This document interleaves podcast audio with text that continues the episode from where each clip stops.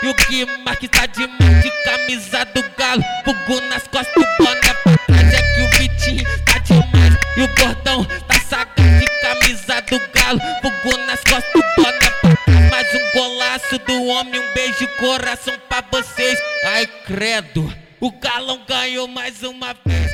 Ai, Atlético quebra o jejum. Entre Dada e Hulk. Dez décadas vos contemplam. O título que decretou a quebra do jejum dedicado a todas as crianças atleticanas de 50 anos. Uma crônica de Douglas Secronello. Alguns momentos históricos merecem especiais reverências. É imprescindível, por exemplo, que o título que decretou a quebra de jejum do Galo seja dedicado a todas as crianças atleticanas de 50 anos. Foram eles, afinal de contas, que perpetuaram entre as crianças, ainda mais crianças, o sentimento de sentar na arquibancada, de aguentar laterais mancos, juízes lazarentos e calendários perpétuos, suportar as intempéries, mesmo que o imenso hiato de conquistas desabasse com fardo sobre as gerações que se sucediam. O tango, cantado por Carlos Gardel, diz que 20 anos não são nada, para falar sobre a difícil arte de saber voltar para casa. Mas se 20 anos não são nada, 50 já são alguma coisa.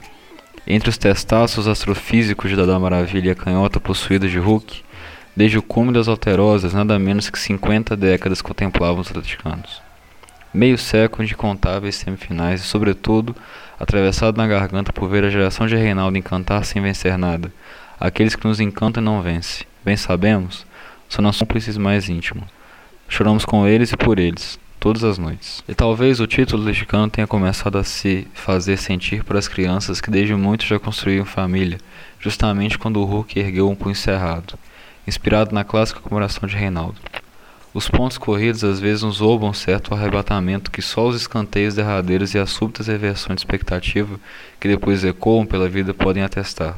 Também quanto a isso, convenhamos.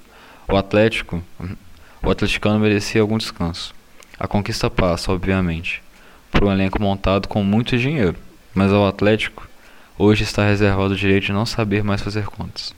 Nos próximos dias em Minas Gerais, todo guardanapo molhado virou dólar.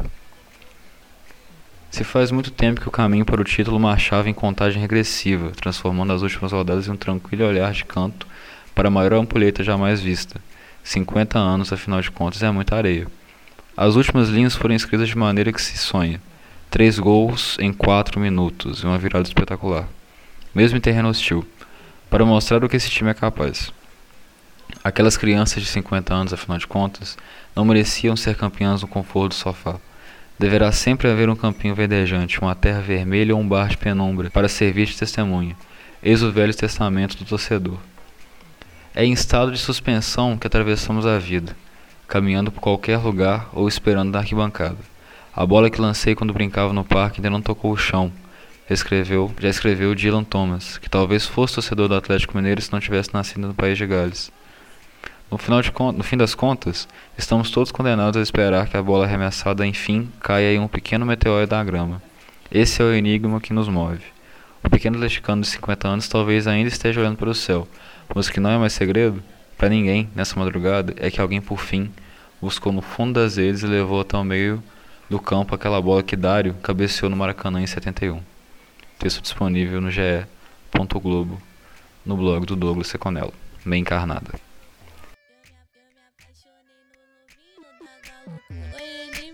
Pega bolado, em campo sabe jogar. A galocura é a maior de BH.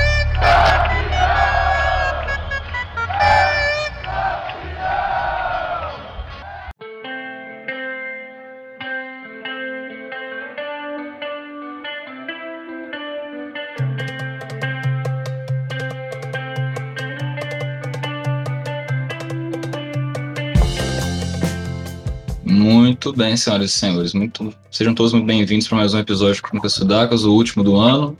Né, até brinquei com a frase do McAllister mais cedo no tweet. Né, no... Eu não, foi o Otávio que brincou, né? Ele que errou a, a legenda. É, o tempo tá cobrando igual peste Covid, então a gente vai se despedindo desse ano, né? De 2021. Já falei com vocês três aqui, mas eu tenho que reforçar isso ao vivo. Eu quero agradecer vocês três porque a maneira que a gente conseguiu crescer com esse projeto foi algo assim incrível. o, o patamar que a gente atingiu agora foi algo que eu nunca imaginei que ia acontecer. Não no período tão curto de tempo como aconteceu. E foi graças ao, ao trabalho de nós quatro, a verdade é essa. Então, mais que tudo, obrigado vocês três por ter participado disso comigo, construído tudo isso. Parabéns para todos nós também. E, pô, ano que vem a gente vai voltar ainda mais, mais presente nas plataformas, com mais episódios, com mais conteúdo, com tudo. Certo? Então, também muito obrigado para quem acompanhou a gente nesse ano de 2021. Foi, foi muito legal ver a galera marcando a gente nos stories de mais ouvidos do ano, né? Nas estatísticas do Spotify, mandando pra gente também. É isso, então. Vamos lá, então. Daqui de Sós diretamente para o interior do interior do Rio de Janeiro. Vou inverter hoje. Otávio, seja bem-vindo para o nosso último episódio. Boa tarde, gente. Boa tarde, João. Boa tarde, Laurinha. Boa tarde, Matheus. Eu queria agradecer, né? Primeiro por ter sido convidado para o projeto. É uma área de é uma área de conversa que eu gosto muito. E desde quando entrei na faculdade, eu sempre procurei aumentar a minha interação e a minha participação em tudo que envolve essa parte política e essa parte da história da América Latina também. Então, é, pô, é pica. Eu vejo o João a Laura, são, pô, os caras são grandes pra, pra cacete na parada aí. Um monte de gente, os caras consigo comentar a parada deles. Pô, eu acho pica, tá ligado? Então é satisfação total. E que 2022 seja mais melhor de bom ainda. Do interior pra capital, João Herbela. Boa tarde. Otávio é muito causeira, mano, mas boa tarde, rapaziada. É... Enfim, acho que a gente está completando aqui o ciclo né, da cobertura e comentários do, do ano de 2021. Então eu convido até a rapaziada que tá ouvindo aqui agora a gente, tanto ao vivo quanto depois é, nas plataformas, né, com o episódio editadinho e tudo mais. É, muito obrigado a quem acompanhou a gente durante esse ano e fiquem à vontade para acompanhar a gente daqui no ano que vem, que a gente vai comentar aqui mais pra frente, que não vai ser um ano. É, vai ser um ano bem complicado, com muita coisa a se, a se dizer. Mas, enfim. É, inclusive, né, convido vocês, como eu falei, a escutarem os episódios anteriores, até para talvez uma retrospectiva. É, retrospectiva não, mas relembrar as coisas que, que, que marcaram esse ano de 2021 na, na política brasileira e latino-americana. É, enfim, é isso. Ah, e claro, o episódio número 22, completando para né, até 2022, que eu achei. Cara, foi combinado muito, muito bem plane... o planejamento do, do Matheus. Cara, esquece, papo reto. Ai, ai, da capital carioca pra capital mineira, a campeã brasileira de 2022, inclusive. O Otávio não falei nada não, porque, enfim, foi triste, foi foda. Laurinha, seja bem-vinda. Graças a Deus, terminamos o ano bem aí com o Galo campeão para tristezas dos cruzeirenses, né, Matheus? Mas, é. Vamos ver se ano que vem melhora para vocês, porque eu espero que. Não? Não. Eu acredito que não. que tristeza, hein, cara? Realismo é foda. pois é, mano. É. Tô muito feliz de estar aqui com vocês hoje, gravar esse podcast. É uma das grandes alegrias de estar na internet, nesse nicho tóxico da internet que é falar de política, tem que ter muita cabeça para isso. Estar aqui com vocês no espaço, estar tá à vontade para trocar essa ideia. É uma coisa muito gostosa, para falar a verdade, que a gente sabe que tá aqui entre camaradas, entre amigos e produzindo um conteúdo muito produtivo. Ano que vem, que nos aguarde, né? Vai ter muito o que falar nesse podcast por causa de eleição conscientizar a galera aí, pelo menos tentar, né, colaborar com a conscientização. Espero que venham muito mais convidados também. E é isso, né? Agradecer a todos os convidados que vieram esse ano também. Não sei se estão escutando a gente aí, mas muito obrigada a todos que vieram. E é isso, gente. Vamos começar porque vem tem mais. É isso aí, bem lembrado, muito bem lembrado. Agradecer a todo mundo que topou vir trocar uma ideia com a gente. Foi extremamente interessante, conhecer tanta gente interessante, né?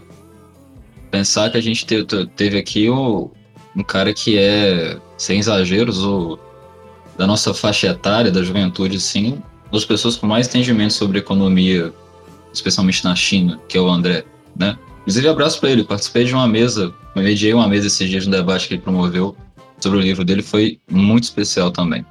Enfim, galerinha, bora então Pra gente poder. Hoje a gente vai falar basicamente sobre três aspectos que vão, vão né, circular entre Brasil, Argentina e Chile. Mas o Brasil eu quero que a gente faz, que a gente faça hoje uma discussão um pouco mais aberta sobre o que, que foi 2021 e o que, que esperar de 2022, né? A gente está com uma situação agora que aparentemente, é, não que seja uma surpresa, mas o grande candidato da esquerda para o período eleitoral, o Lula, vai de novo se aliar a grupos de centro-direita, tal qual a especulação da vez é o Alckmin, ao mesmo tempo que a gente tem, aparentemente, né, uma, um deslocamento da figura do Bolsonaro e o inicinho de uma campanha midiática muito a favor do Moro, né, lá no Nordeste hoje, inclusive, fazendo que todo, enfim, candidato que não é do Nordeste faz, que é lá tirar fotinha fingindo que é nordestino. João Belo, você que cada vez se vê menos representado na política porque o candidato Ciro Gomes não, não vem com tanta força mais, ou vem com tanta força? Cara, roubaram meu terceiro lugar, mano. Tô bolado. Esse Moro roubou meu terceiro lugar. Deu uma de Juliette agora, tá ligado? Foi cantar a música da Juliette, botou é, o Chaperzinho sertanejo, acabou, mano. Acabou pra gente. Tô boladão. Tô boladão. 2022, já não tenho mais esperança de aplicar ali minha PND, tá ligado? Acabou, mano. Tô, tô arrasado. Papo reto. Arrasado. É... Mas é, é muito nesse sentido, né? Falando de 2021 foi um ano muito difícil, porque a gente já veio de um 2000, 2000 já vem de, né, desde 2019 pelo governo Bolsonaro e tudo mais, com, enfim, todos os serviços públicos sendo sucateados, a gente vê os ataques à educação, os ataques às instituições e tudo mais, então, enfim, é, os ataques às instituições no sentido reacionário, né, e não os ataques revolucionários, no sentido de atacar as instituições burguesas, buscando uma a superação né, na, na, guia proletária, e sim uma questão revolucionária mesmo, de militarismo burguês e tudo mais, nessa perspectiva proto-fascista. Então a gente vê com esse aumento de, de violência. A gente já teve um ano de 2020 marcado né, pela, pelo começo da pandemia. E aí 2021 a gente começa com um ano que, no comecinho, né, a gente tinha até a esperança de ah, a vacina vai vir aí, e a gente desencadeou em toda a polêmica de não comprar vacina, e aí o que a gente marcou aqui vários episódios aqui do próprio Crônicas foi a questão da CPI, de ficarem, de apurarem cada vez mais os abusos que foram tomados desde 2020, desde o começo da pandemia, com a recomendação do tratamento precoce, os absurdos que haviam, depois a recusa de vacinas, né, o negacionismo promulgado, e graças a Deus, né, o Brasil é um país com uma cultura de vacinação muito grande, então a adesão à vacina foi imensa pela população, né, pela, a, a, apesar de tudo, apesar de todas a, as dificultações tentaram impor a gente, mas a gente teve essa questão da pandemia que foi muito marcante, até porque a gente vivenciou esse ano o pior momento da pandemia. Eu não vou lembrar aqui a, necessariamente uma, a quantidade de mortes, mas se eu não me engano, a gente encerrou ano passado por 200 mil e pouco, algo assim. E só esse ano a gente teve o dobro, algo do tipo. Eu não vou lembrar exatamente os números agora. Mas a gente vai lembrar dos picos da pandemia ali em março, a, fevereiro, março, abril até maio desse ano, com duas, três mil mortes por dia. Então, assim, é, foi uma época arrasadora, arrasadora, ao mesmo tempo também que o preço do alimento até hoje, né, tá subindo exponencialmente, de uma forma absurda. Cada vez mais o brasileiro tem menos acesso a, a, aos itens básicos, a uma cesta básica, né, para sobreviver. A gente vê os ataques às universidades cada vez mais, os cortes da educação bilionários que vem acontecendo, as reformas liberais passando, projetos agora é, do governo de proibir cada vez mais a, por exemplo, trabalhadores de aplicativo de terem CLT e botar eles para trabalhar até domingo, né, a semana inteira. Então, na perspectiva da, dos ataques da, classe trabalhadora, dos estudantes, do povo brasileiro, a gente teve um, um, um agravamento cada vez maior esse ano e a perspectiva está sendo cada vez de piora. Né? Por isso que a gente tem cada vez a maior necessidade de se organizar, de colocar, porque como porque é isso, a gente teve 600 mil pessoas que morreram por Covid, tá ligado? Esse ano a gente teve várias pessoas a gente teve, assim, se eu não me engano, o último última pesquisa que tinha sobre dados de fome estava dando 10 milhões de pessoas. Aí, né, esse ano de 2021, no caso dados de 2020, né, durante a pandemia, mas já dava que eram 19 milhões de pessoas no Brasil. Hoje, ainda não saiu pesquisas, mas vamos dizer aí, já deve estar mais próximo de 20 milhões, até mais. é, e com metade da população brasileira, mais da metade, em insegurança alimentar. alimentar. Então a gente teve o dobro das pessoas em situação de fome, em miséria, além da, de, da putaria generalizada da, da, da miséria e insegurança alimentar no nosso país. Então é uma urgência de, de, de, agora, de se organizar, de fazer projetos políticos que, enfim, que, é, que busquem construir, seja uma greve geral ou qualquer, enfim, estratégia ou tática para derrubar esse governo, porque há, já falando de 2022, uma tática, um, um pensamento muito grande de, de esperançoso na democracia burguesa. E, e, e, mesmo se não for reeleito Bolsonaro e ganha o candidato aí favorável nas pesquisas que é o, o Lulão da massa, é, a gente vai ter um, só a chegada dele em 1 de janeiro de 2023. Ele não vai assumir, botar ali. O que foi? O Otávio disse não. Eu acho, eu acho que a posse, desculpe te cortar, acho que a posse vai ser dia 15, salvo engano, de janeiro. Mudou, não vai ser dia 1 mais não. Mudou? Então o Bolsonaro vai ter mais 15 dias de governo, 14. Um ano e 15 dias, se não for suficiente, um ano. Aí vai dar mais, mais 15 de janeiro, tá ligado? Pra o cara assumir. E não vai botar a faixa presidencial e, filho, acabou a fome no Brasil. Então, para começar, apesar, apesar da governança de conciliadora com a burguesia, para fazer projetos assistenciais até chegar a começar a se reduzir o tamanho de desgraça que foi feita no, no país, é, é um processo muito lento, muito árduo, muito trabalhoso. Então, e, e, e, muitas vezes acusam até a galera que tem uma perspectiva mais radical de falar: ah, não, vocês querem revolução, revolução vai demorar, que vocês têm um projeto muito a longo prazo. Realmente, se há um projeto a longo prazo, mas isso não impede de se pensar na situação da, do povo brasileiro no dia a dia, nas lutas que tem no dia a dia, né? Porque você não vai fazer revolução com o povo morto. Então, porra, é, é, é, é essencial que, que haja esse trabalho, essa luta constantemente por uma derrubada, ao invés de confiar no, no, no jogo burguês que, porra, 2016 botou a Dilma pra tchau. Tchau, tchau, querida, tá ligado? Literalmente, né? Como eles mesmo fizeram. E em 2018, essa mesma burguesia, essa mesma classe dominante, que criou um, um monstro comunista dentro do PT para propagar ali antes comunismo, anti-esquerdismo, principalmente o antipetismo, particularmente. É, e daí, enfim, é, coloca, faz, colocar o Bolsonaro aí, a gente tem essa criação hoje, os caras lucrando em cima disso tudo. Então, é, é um combate que há, de ser feito e, e é isso, é, é, é uma coisa que vai. Que só, enfim, as complicações, as controvérsias que a gente vem encarando, que vem desse ano, que a gente vai ano que vem, a situação cada vez piorando porque ela está piorando progressivamente, e fossem muito grandes, mas a gente não teve é, atos regulares marcados como a gente teve esse ano, que foram puxados pelos comunistas, pelos revolucionários, enfim, vem demarcando essa luta diária, cada vez mais aumentando essa luta, em, ao mesmo tempo que né, o governo vai, a, a opressão à classe trabalhadora vai aumentando cada vez mais nas estruturas do capitalismo no Brasil diante do governo Bolsonaro. É, e aí a gente tem esse, esses movimentos crescendo, né, cada vez mais notando e divulgando as, as, controvérsias desse sistema, baseado na exploração do homem pelo, pelo homem no capital. E, e aí, devido a isso, a gente tem esse, essa, essa denúncia cada vez maior, essa divulgação da propaganda marxista. E os grupos oportunistas, de certa forma, da legalidade burguesa, que muitas vezes vai em ato para fazer uma festa né? A gente viu muito isso nos últimos atos do processo eleitoral, aí falar de frente ampla, falar de um monte de, de, de coisa. É, isso aí vai de vários grupos dentro da, da esquerda institucional, da esquerda liberal, né? até alguns pontos ali na esquerda reformista. Então, que aí vão, vão criticar e vão barrar é, de forma oportunista o crescimento desses movimentos, vai demonstrar ali cada vez mais uma hostilidade por conta da sua, do seu pacto é, vital com a burguesia e como esses movimentos se vendem como é, reformas no capitalismo ou assistencialismo, etc., mas tem um impacto com a burguesia inseparável, no qual quando vem momentos que realmente rompem com, com projetos burgueses, eles usam das maiores forças para afastar eles ali e atacar. Enfim, é, e é isso.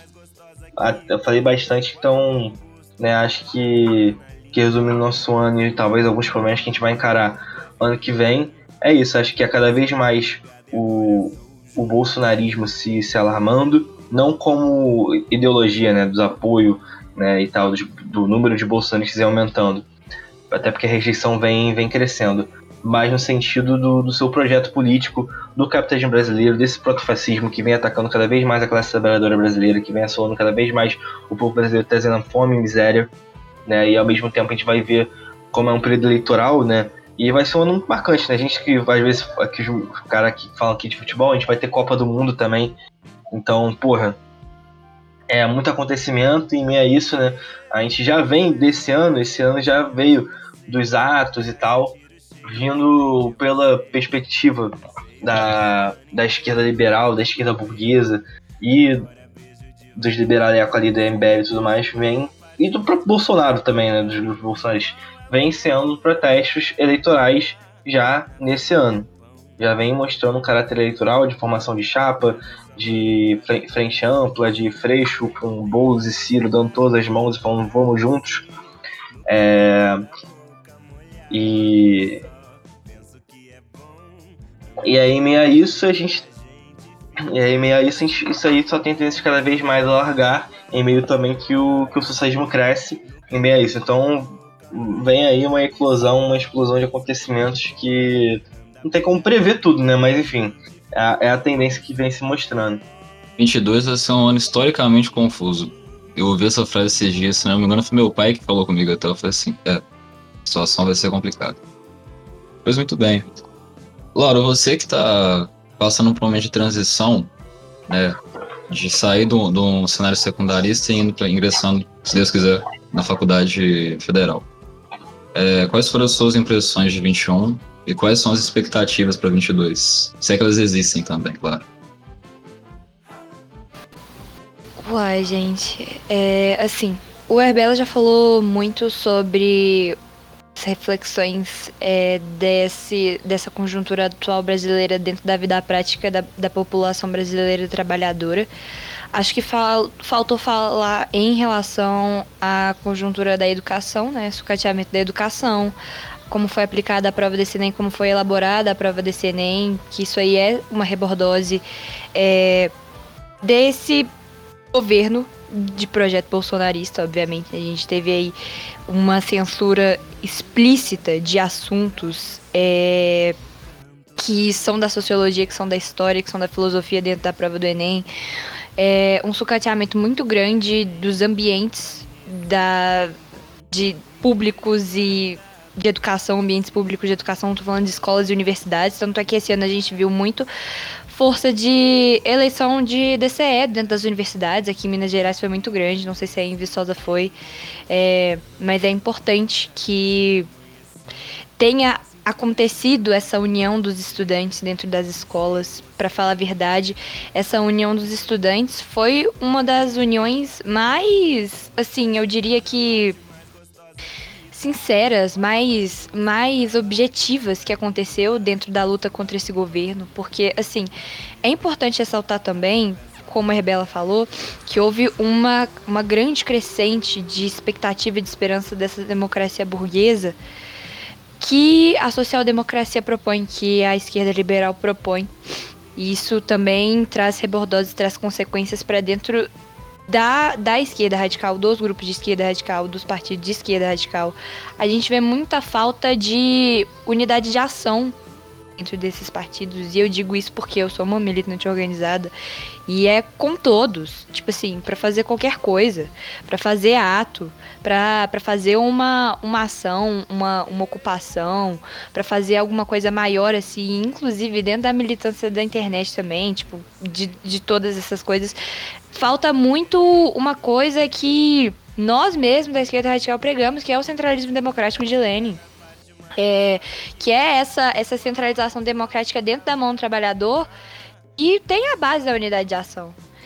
E é uma coisa que faltou muito nesse ano, apesar dos atos que, que, que a gente teve, apesar da união que a gente teve para mobilizar a galera na rua, É uma coisa que falta demais ainda. É uma coisa que falta dentro dos comunicadores, dentro dos representantes é, dessas pessoas que, que olham para a esquerda radical e, e veem uma, uma, uma saída, vê que aquele é o caminho certo para emancipar a classe trabalhadora, para tirar o, o, trabalhador dessa vida que ele está hoje, que é de aceitar migalha, Botafé, que é de, de pegar ônibus lotado todo dia, uma passagem de 4,50, gente. Um trabalho trabalhador que tem que pegar dois ônibus gasta quase 10 reais no dia para se locomover.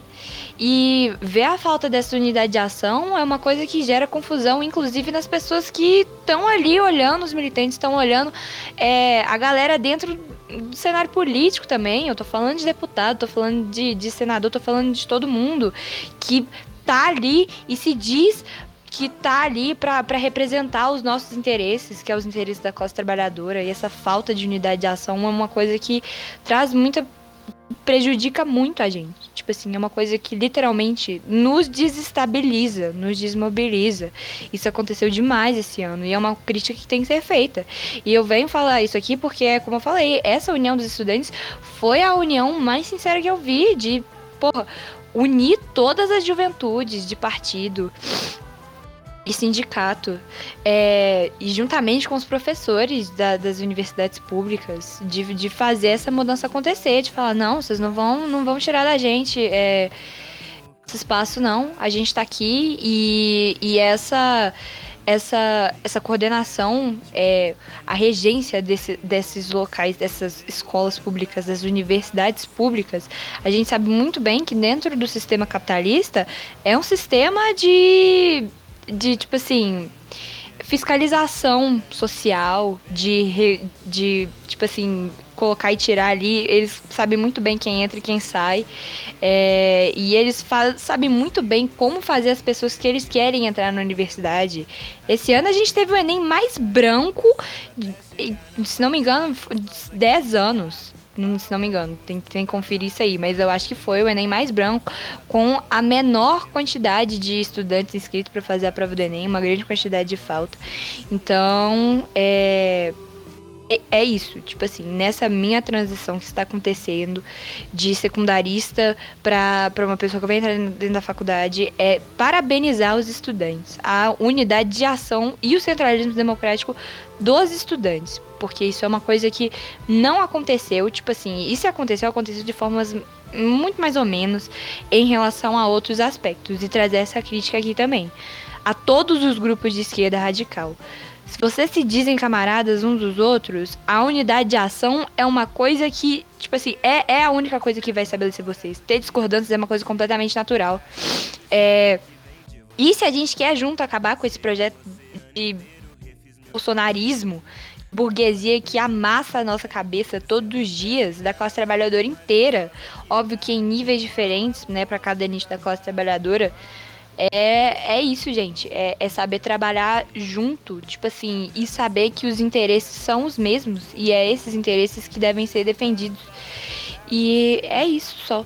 Só isso, parabenizar os estudantes, gente. O que faltou na fala do Herbela é isso. Parabenizar os estudantes porque a unidade de ação tá aí, ó e fica de exemplo para todo mundo, pra gente, pra gente que tá dentro do Senado, para os políticos que dizem nos representar.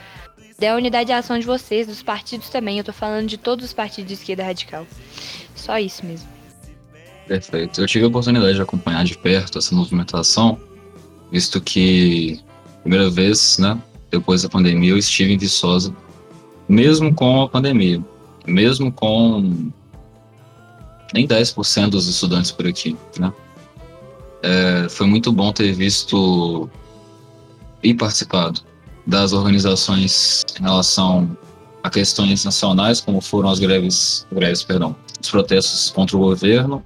E agora também, né, a gente tem que lidar com, com, com questões administrativas, como ser levado, questões orçamentárias, como ser elevado né, que foi, no caso mais recente, um aumento absurdo da RU. Né, uma proposta de R$ 9,00 um RU. Uma restaurante universitário a preço aqui na cidade de Viçosa é um, um self-service normal. Ter que lidar com essa situação foi muito pesado e, e foi muito interessante ver realmente o movimento estudantil organizado, né? Eu vi muitas pessoas, inclusive duas amigas minhas, um beijo para Isadora e para Lavigne, é, que são, eram, são secundaristas também, e estavam lá no protesto, falaram, se organizaram, chamaram a galera, e vitórias à parte, tem, tem, dado, tem dado fruto, né? É, o orçamento não foi fechado ainda, tem muita coisa para acontecer. Certo, Otávio, e a gente também está no aguardo de poder participar com mais, com mais frequência e com mais, com mais corpo mesmo, de corpo presente. Eu tenho certeza que o senhor, inclusive, deve ter, deve ter sentido bastante falta disso, né? Se eu tive um ano aqui, você teve 15 dias em 2020 e teve que retornar para Grande Piribé. Do interior do Rio diretamente, o que, que você sentiu em relação a esse ano e o que, que vem aí, cara? Então, cara, eu vi a Laura falando, é o que tá mais recente na minha cabeça agora, da, de toda a questão do DCE, né? Do Diretório Central Estudantil dos, estu dos Estudantes, enfim. E de, e de como isso funcionou bem em BH. E no começo de 2020, eu não sei se o Matheus chegou a votar, teve uma votação nos 15 primeiros dias de aula. E a gente elegeu uma chapa única que estava concorrendo pro DCE e tal, uma proposta. E, e eles tiveram uma brilhante ideia, o Matheus está mais inter, inter, inteirado nisso, porque ele está presente lá. Eles tiveram a brilhante ideia de votar não só a favor desse plano absurdo do RU, mas contra todos aqueles que eles representam, que são os estudantes, né? Não só os estudantes, como os trabalhadores dali, os professores, os, os estudantes secundaristas que também usufruem do RU, né? O pessoal do Colune, né? Que tá ali dentro do campus. Enfim, é absurdo, absurdo. Tipo, DCE de como é todo mundo no DCE, que é, o, que é o nome da chapa dos caras, todo mundo quem, sabe? Tipo, pô, todo mundo quer, tá ligado? Então, assim, se por um lado em BH deu certo, e que bom que deu, e tem que dar, o diretório central tem que representar todos os estudantes, e principalmente os da, de, de faixa de renda mais amena, né? Então, como? Tem. Pô, isso, isso me deixou muito bravo, então eu queria dar, deixar esse, essa coisa aqui. Como o Matheus falou, tipo, para mim foi complicadíssimo, porque Tipo, eu fiquei 15 dias na faculdade só. Aí, tipo, você vai com aquela emoção, o João e você agora, tomara que vocês consigam entrar e, e entrem mesmo, né, com todos os pés. tipo, eu botei um pé lá e já tive que pular fora, tipo, tava pegando fogo, não teve jeito. Aí, estudar online é, é horrível, tipo, não, não ter a pau porque a universidade não é só tu ficar sentado assistindo aula e, no nosso caso, lendo texto, sabe? É muito maior que isso. É poder participar das manifestações que houveram. É poder, por exemplo, agora, que pô, tá tendo várias na frente da UFV, pô, muita gente levantando voz, querendo ser ouvida e gritando pra. Enfim, por toda essa, essa bagunça, essa merda que a gente tá vivendo aí. Não só relacionado ao preço do RU, mas ao desgoverno ao qual a gente tá infelizmente, no meio. Então, assim, eu sinto muito essa falta. Minha cidade é muito de interior, não, não tem, não consigo estar tá presente em, em nada disso. E, e é foda, cara. É foda. É, tem uma frase, e eu gosto muito dela, de uma amiga da minha mãe, ela nem tem muito lado político, assim, apesar de todo mundo ter um pouco. E ela fala que o pobre vive de teimoso. E 2020 foi assim, 2021 foi mais assim. E e, e Otávio, nessa progressão 2022 vai ser pior? Bom, eu espero que não, sabe? Espero de verdade que não. Tem muita coisa boa que pode acontecer aí. Que coisa boa? Pô, não sei. Copa do Mundo. Tem uma, tem uma, uma, uma história no, no Brasil, mas isso é uma parada mais liberal. É que todo ano que o Brasil ganhou a Copa teve uma ascensão econômica. Então, tipo, vai que, né? É uma coisa que, que veio na cabeça. Esse dia o nosso camarada Luiz participou de um, de um podcast e, e pô, foi a... É, uhum. pode, lembrar, pode lembrar que em 2002 o Brasil foi campeão e o Lula foi eleito. É, então, isso, eu ia chegar nessa, papo reto. faz, faz velho, não tem jeito. então, o nosso camarada Luiz, né, se fez presente no, no podcast no melhor podcast do Brasil hoje, não tem jeito. Depois o, melhor, o segundo melhor, né? Porque em primeiro tá o Chronix, não tem jeito. Aí, pô, os caras merecem muito, né? Enfim, que o Flow degrida mais e que o Podpah alavanque, né? Porque eles, pô, eles representam. Os caras vieram da periferia, não tem jeito, os caras são pica. E o nosso camarada Luiz foi, se fez presente, levou um eito de gente. Tipo, me surpreendeu a quantidade de gente que foi, real, numas sete horas da noite de, de uma quinta-feira, me engano. É... E tipo, no começo, ele começou assim, ele começou, ele parecia. Sei lá, ele parecia Maradona, vai. Lembrando aqui agora. Ele começou muito, falou, falou do, do. Falou bem do Fidel, falando que o Fidel era pica. Aí falou que o irmão dele era do Partidão e essa, e essa não sabia, não sei se vocês sabiam. Interessante Então, também, eles não entenderam na hora, né? Eles não entenderam. assim, caralho! E, e, tipo, Como eu, assim, não, cara? eu não sabia. E, tipo, ele falou partidão, eu falei, pô, será que ele tá falando. Será que ele. É, é partidão, partidão? Quem é ou partidão, partidão, partidão? tipo, Porra. aí ele, aí ele falou que assim, discordava muito, discordava muito do irmão dele politicamente. Aí eu falei, pô, o irmão dele deve ser um. um alquiminho da vida. Aí eu. Mas não, ele falou, pô, meu irmão era do partidão e eu fundei o PT, pá, show. Aí eu falei. Sobre política em casa, né? É, é. Aí. Aí eu parei pra pensar, cara, que por um, uma bobeira, um, um, um cocô de cavalo de bandido, a gente não foi gover- governado por oito anos por um cara do partidão, sabe? tipo, governado e, pô, o cara ter feito o que, o que tinha que ser feito. Eu fiquei brisando nessa parada. Mas, enfim. É, 2020, o João falou, a Laura falou muito bem, eu tô levando pro lado mais descontraído, porque 2020 foi, tipo, muito triste, e 2021 é, foi piada de, de, de, de ruim, sabe? Em muitos aspectos, muitos, muitos, muitos aspectos. Aí, tipo, a gente não consegue ter muita perspectiva pra 2022, mas a gente tenta, né?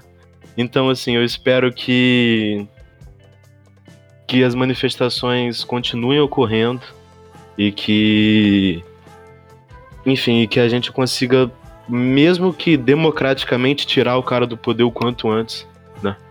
Porque assim, de democrático isso pouco tem, né?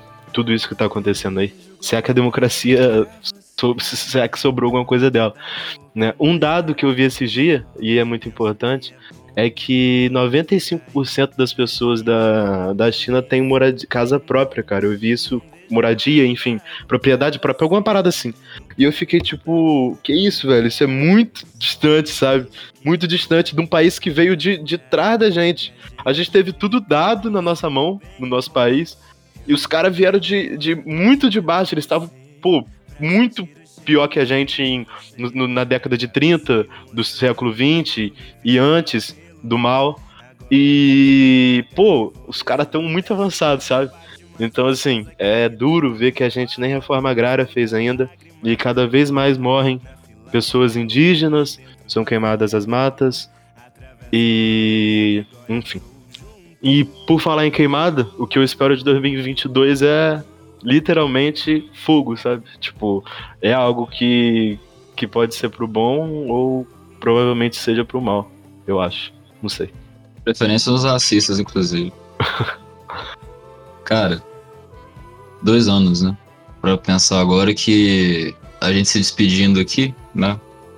Quem sabe ano que vem a gente tá retornando pra Viçosa. Eu estar de mãozinha dada pulando pelas quatro pilastras. Talvez a Laura aqui também. Né? Vai, Vamos. vai que o João também vai querer que é Vamos puxar ele pra cá também, né? Se não me engano, você Falar quer fazer uai, uai, uai, João? comer pão de queijo.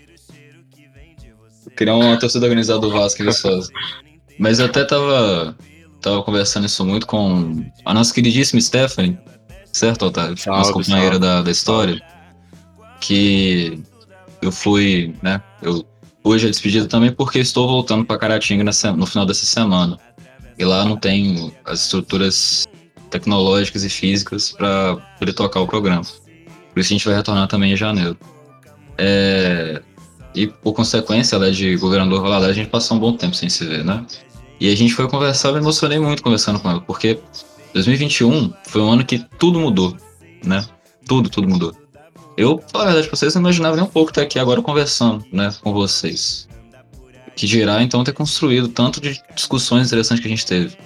Então, é, a gente passou por um processo de desconstrução em tantos aspectos políticos, sociológicos, econômicos, ecológicos, todos, educacionais, e estar presente em todos eles, tanto no meu âmbito de vida pessoal quanto no meu âmbito de vida pública e política, foi muito pesado, né?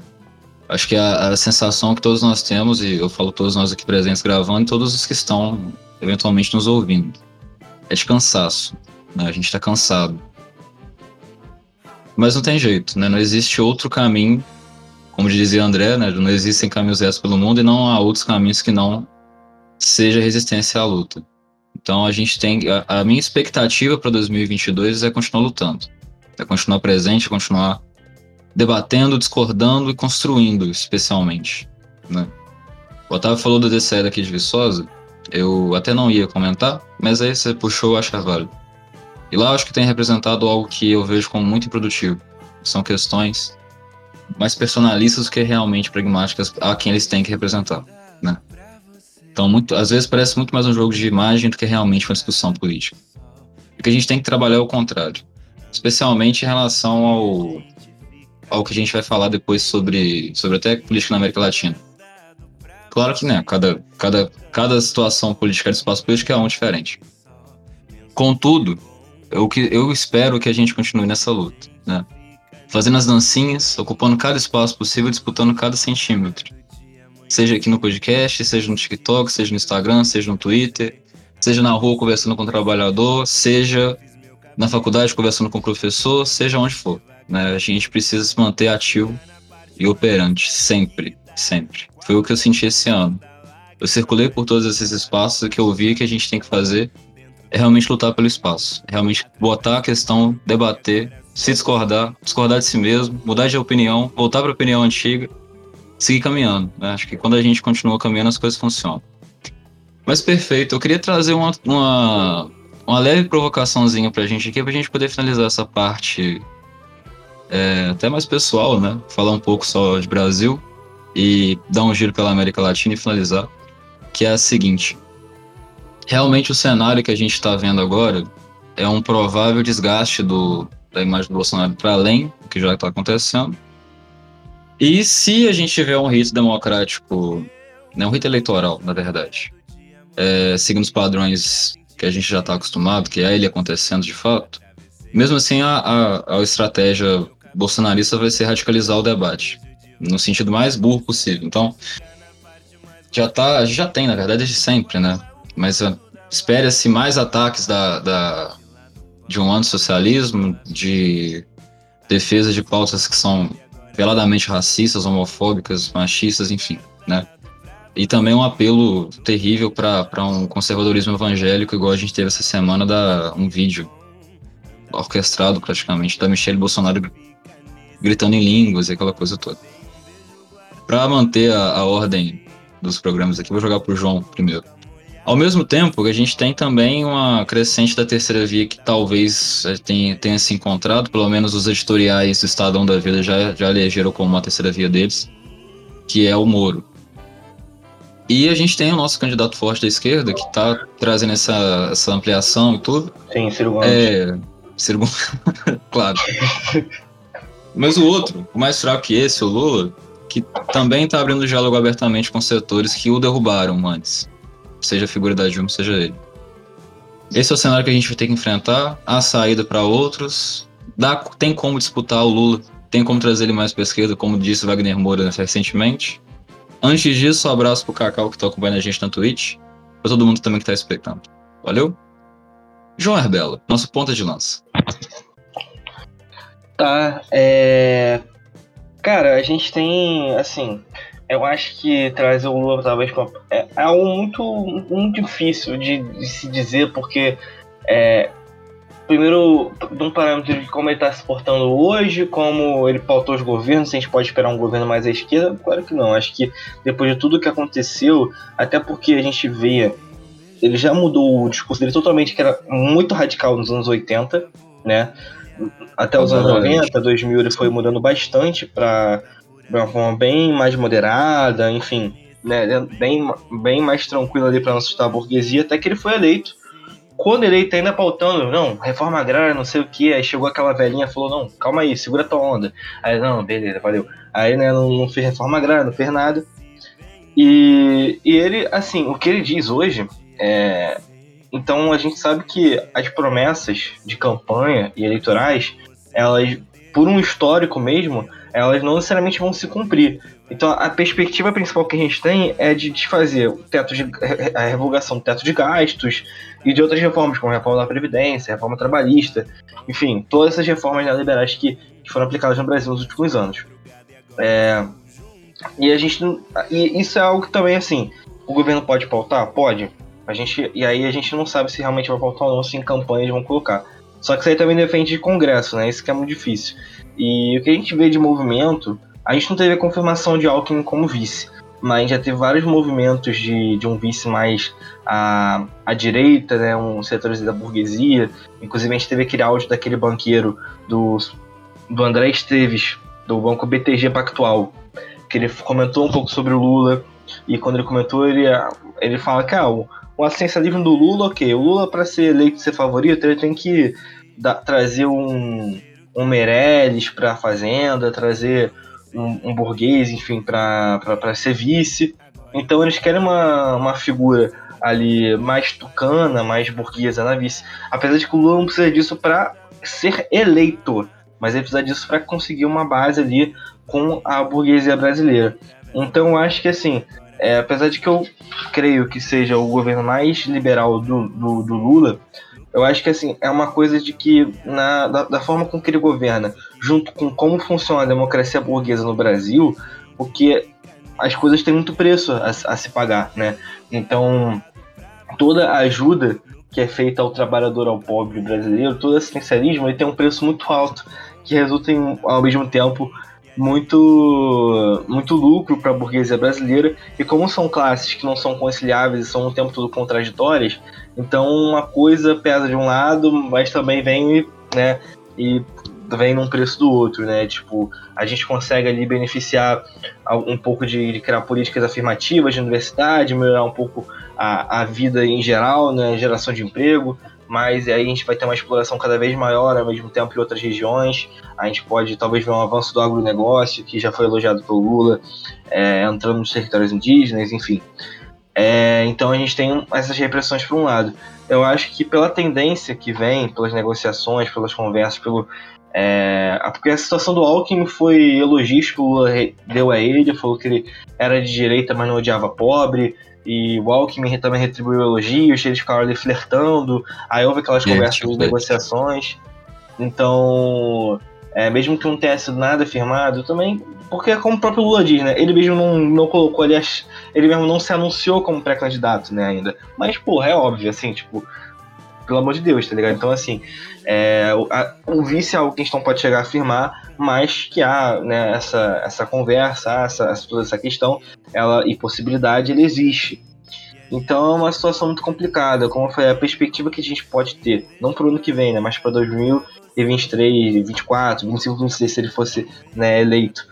Ia ser realmente, de novo, é, o que ele promete né, sempre é fazer mais além do que ele já fez.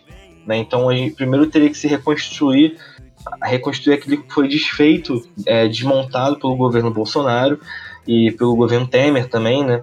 E, e, e aplicando. E aí e é aquilo, diante de uma burguesia que vem lucrando com tanta morte, com tanto arraso, que está tão satisfeita, que o Bolsonaro pode matar 600 mil pessoas e eles não se incomodarem em momento nenhum com isso, é, porque estão, porra, adquirindo milhões, bilhões na verdade.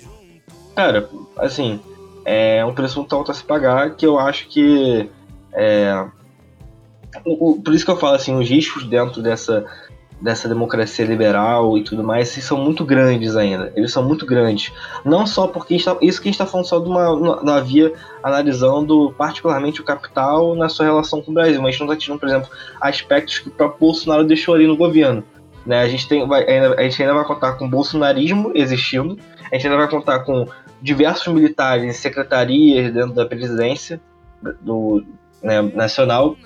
Então, e, e vai ser, e, e, assim, não vai ser gente que vai sair de boa, né? A gente que faz depressão, a gente teve, por exemplo, a gente falou no último episódio, né, da questão do INEP, né? Então a gente que fica ali fazendo pressão no INEP para mudar a prova, enfim, então a gente que não vai sair de boa, tranquilão, valeu, assim, fui demitido. Tamo junto. E, e a mais militar do que a gente teve na própria, no próprio período da ditadura. Então, assim, é um, uma situação muito, muito complicada. Eu realmente acho que, em relação ao que o Lula pode vir tentar refazer os projetos até de forma melhor e mais ampla. É, é algo que a gente pode esperar. Apesar de que nas próprias entrevistas dele no Podpah, nas entrevistas que ele vem dando. A do Podpah eu não, não ouvi nem metade, pra ser sincero, não vou usar mais. Não vou usar ela como parâmetro, né? mas em, em outras também, que ele chegou até a falar mais especificamente de política, né? Já que o Podpah foi um pouco mais resenha e tudo mais, mas um que vem de jornalista, com jornalistas, ele fala, não, é, vou revogar teto de gastos, a questão da regulamentação da mídia, e vou, vou ter que refazer meus programas que eram feitos, foram desmontados, essa coisa toda. É, mas ele, se a gente for comparar com 2002, né, ou 2006 e tudo mais, ele está muito mais moderado do que ele já tinha vindo de uma moderação lá atrás. Né? Até porque, é, apesar dele fazer aquele discurso de, de, de, que ele foi injustiçado, que ele foi preso para impedir a, a, sua, a sua eleição, para eleger o Jair Bolsonaro, enfim, tudo mais, é, ele também por isso ele se acanha muito mais. Ele sabe o, os riscos que, que, se tem. Ele sabe que né, não, não vai chegar e fazer o que ele quer e vai ficar tranquilo, não só pro Congresso, mas porque é, a gente vive uma ditadura de classe e os caras, porra, tão, podem bem dar um golpe de novo e foda-se. Tá até, acho que até a pressão de ter um vice da burguesia é a, a garantia ali de que ele vai ter que seguir um projeto é, num determinado caminho, porque senão ele vai vazar.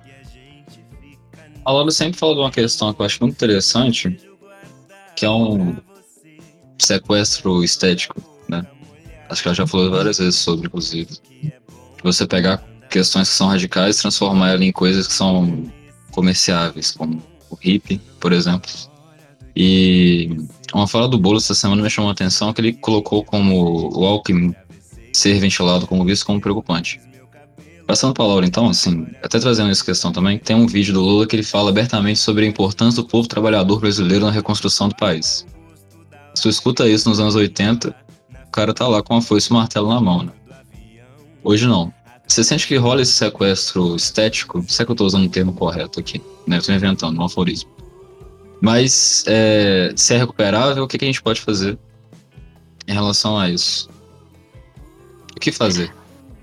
Então, ou, assim, o que fazer é uma pergunta que eu quero muito saber também, porque hoje em dia é muito simples você ser de esquerda radical, você ser marxista, você ser, sei lá, de alguma vertente do feminismo, você ser de algum movimento, é só você colocar assim do lado do seu perfil, só você fazer uma fala bonita, né, no podcast, porque é o que aconteceu justamente com o Lula no Podpah, porque assim, o tanto de gente... Indireta pra mim, fofa. Ai, minha amiga. Lá vamos antes. Hoje eu tô cheia de indireta pra todo mundo. Hoje tá, ó, minha língua é um chicote. Igualzinho cara com K. Igualzinho. Hoje eu tô igual. Ó. Paciência, meu filho. Ih, chega essa porra, entendeu?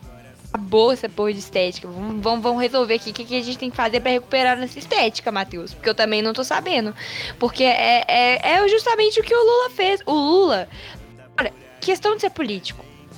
Dentro desse sistema capitalista, vou falar um bagulho. Você tem que, você tem que saber atuar muito bem. Você tem que saber ser ator. Porque para você estar tá dentro das, dos lugares que te convém, você tem que falar as coisas certas na hora certas. E o Lula é uma pessoa que sabe fazer isso muito bem. A gente sabe muito bem que ele sabe fazer isso. Ele conquista quem ele quiser, de, de acordo com as alianças que ele faz, obviamente, né? Então, assim, é muito simples. O Lula nunca vai deixar de ter esse discurso de, da, da importância da, da, classe trabalhadora brasileira na reconstrução desse país. Senão ele vira só mais uma pessoa de direita. A gente sabe muito bem que se ele perde esse discurso é isso mesmo que ele é. Ele sabe disso também, pelo menos eu suponho que ele deva saber, porque ele sabe muito bem a hora de usar essas frases. É, é numa situação dessa do pode pá, que ele sabe que tem jovem escutando. Muito simples você conquistar o jovem. Ou vou falar a verdade, gente. É muito fácil você convencer, você conquistar a simpatia de um jovem com uma frase bonitinha dessa. E isso vem justamente da de, dessa banalização estética dos movimentos radicais que a indústria capitalista faz. Isso a gente vê muito acontecendo, inclusive apropriação cultural. É isso que acontece. Apropriação de movimentos como o movimento hip. Movimento hip, coitado do hip, gente, pelo amor de Deus. Hoje em dia, a galera acha que ser hip é ter dread. Já falei isso aqui mil vezes. Então, assim, é uma coisa. Sabe o que a gente faz para recuperar isso? É promover a consciência de classe, é, é falar pra galera que esses movimentos não, não são só produtos, não são mercadorias e não são representados por uma fala bonitinha de um político que já se mostrou um traidor várias vezes. Eu tô falando de traidor em relação a escapar mais para um lado do que para o outro. Tipo assim, a gente tá no, no lado esquerdo e a gente vê esse cara fazendo isso frequentemente, é, conciliando os nossos interesses com interesses de pessoas que a gente sabe que não dá para conviver.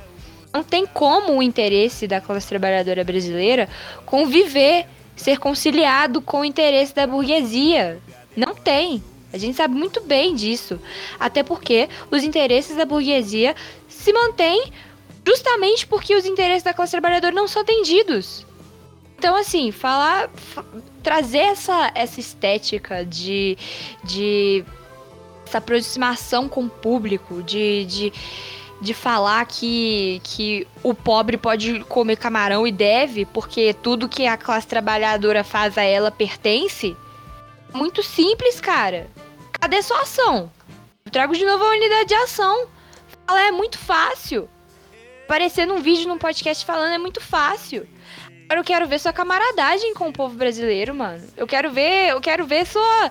Você defender o nosso interesse, botar uma passagem de ônibus barata, fazer a gente sentar num ônibus, botar um metrô aqui nessa porra de Belo Horizonte. Cidade do Brasil não tem metrô, gente. Não tem metrô. Me fala uma cidade do Brasil tem um metrô que presta. São Paulo? Galera morre no, no metrô de São Paulo de calor andando aqui no meio daquela confusão, gente. Pelo amor de Deus. Não é assim que funciona. Não é assim. E isso é mais um sintoma do sistema capitalista. É transformar esses movimentos em, em puramente. Sim. É. Estilo estética, uma coisa bonita de se falar, uma coisa bonita de se ver. Muitas vezes eu, tipo assim, eu faço essa autocrítica, porque querendo ou não, eu contribuo pra caralho com isso. Gente, a gente tá no meio do TikTok, é uma coisa que a gente é a gente tá falando exclusivamente de estética. Não tem como você falar de política aprofundadamente em três minutos. E é uma coisa que a gente tem que aprofundar, tipo assim, para tentar crescer em cima disso e tentar fazer uma coisa mais completa, tentar melhorar sempre, melhorar nossa militância. E melhorar nossa militância não é xingando um a outro, não, mano. É chegando pra pessoa falando, cara, olha aqui, mano. Vamos fazer um bagulho direito. Não é, não é saindo, tipo assim, é, essa falta de Mano, de maturidade mesmo, entende? É por isso que, tipo assim, muita, muitas pessoas que têm umas ideias tão da hora, têm uns projetos tão bacanas, tem, tem umas coisas que podem contribuir tanto, se, se desprendem dos objetivos deles. Isso aconteceu com o Lula, mano. Assim, você vê o Lula na, nas primeiras eleições, nas primeiras campanhas de eleição, é uma pessoa completamente diferente do que ele é hoje. Completamente diferente com falas diferentes. A pose é diferente, a roupa que ele usa é diferente. Então tá aí pra gente pensar. É recuperar essa consciência da importância da, consciência de classe mesmo, de, de entender que, que assim, pra estar tá ali lutando ao lado da classe trabalhadora, não é só falar, a gente tá vivendo. A classe trabalhadora vive de conto a vida inteira. Vida inteira. Toda campanha de eleição a gente cai na. A gente cai no conto da carochinha. Porque se a gente não cai, a gente vota em quem? Por isso que tanto pobre brasileiro gosta do Lula. Lula deu migalha, mano. O brasileiro nunca ganhou nem migalha. Como é que a gente julga esse cara que gosta tanto do Lula? tem como julgar, a gente tenta explicar, a gente tenta aproximar pro nosso lado, mas não é não é não é tipo, sei lá, chegando no cara e falando tentando Mano, não sei nem, nem, nem como falar isso. Não sei nem como falar isso. É uma coisa tão, tão complexa, mas é, é, é isso que a gente tem que. A gente tem que fazer. É, é, é reconquistar esse espaço. E conquistar todos os espaços que a gente tiver.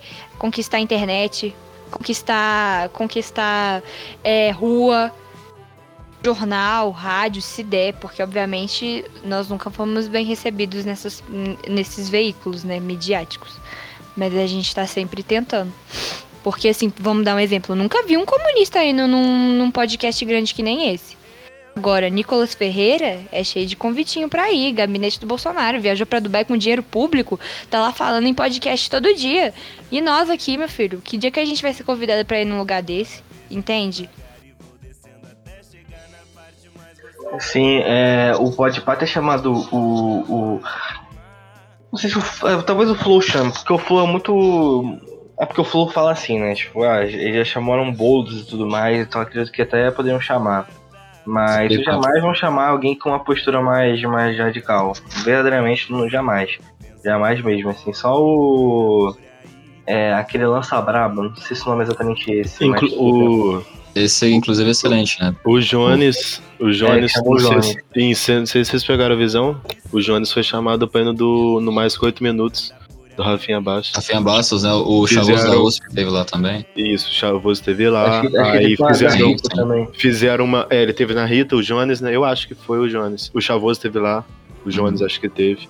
Mas o aí Dom L são- teve, que é o Sim. Dom L, pô, é um cara muito importante da música, ele é. Ele é marxista também. É, E eu acho que o, que, o, que o Jones vai no dia 18. Pô, eu tô igual a agenda do cara. Ele falou que dia 18 vai estar em São Paulo, eu acho. E ele vai brotar no, no Marca 8 Minutos. E, pô.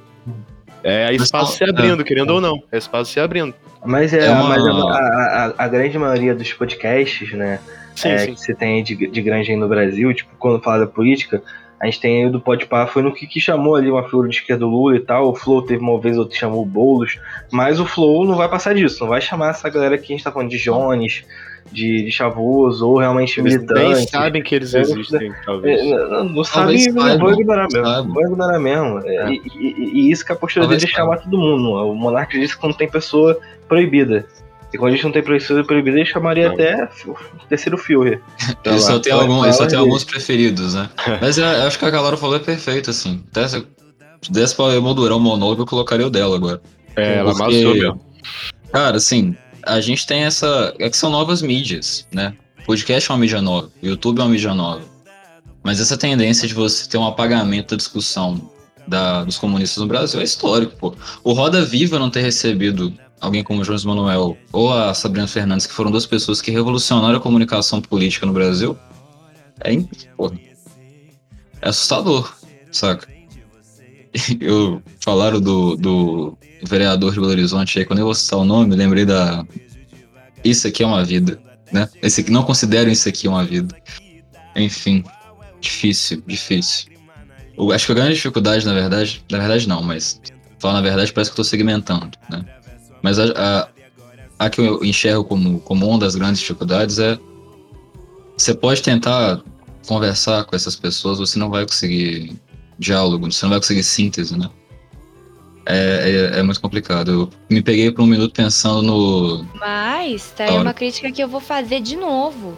Esse, essa perda do diálogo não acontece, não anda acontecendo só em movimento de direita, com pessoas que estão ali defendendo uma coisa muito explicitamente aqueles interesses que são burgueses, aqueles interesses que são do patrão.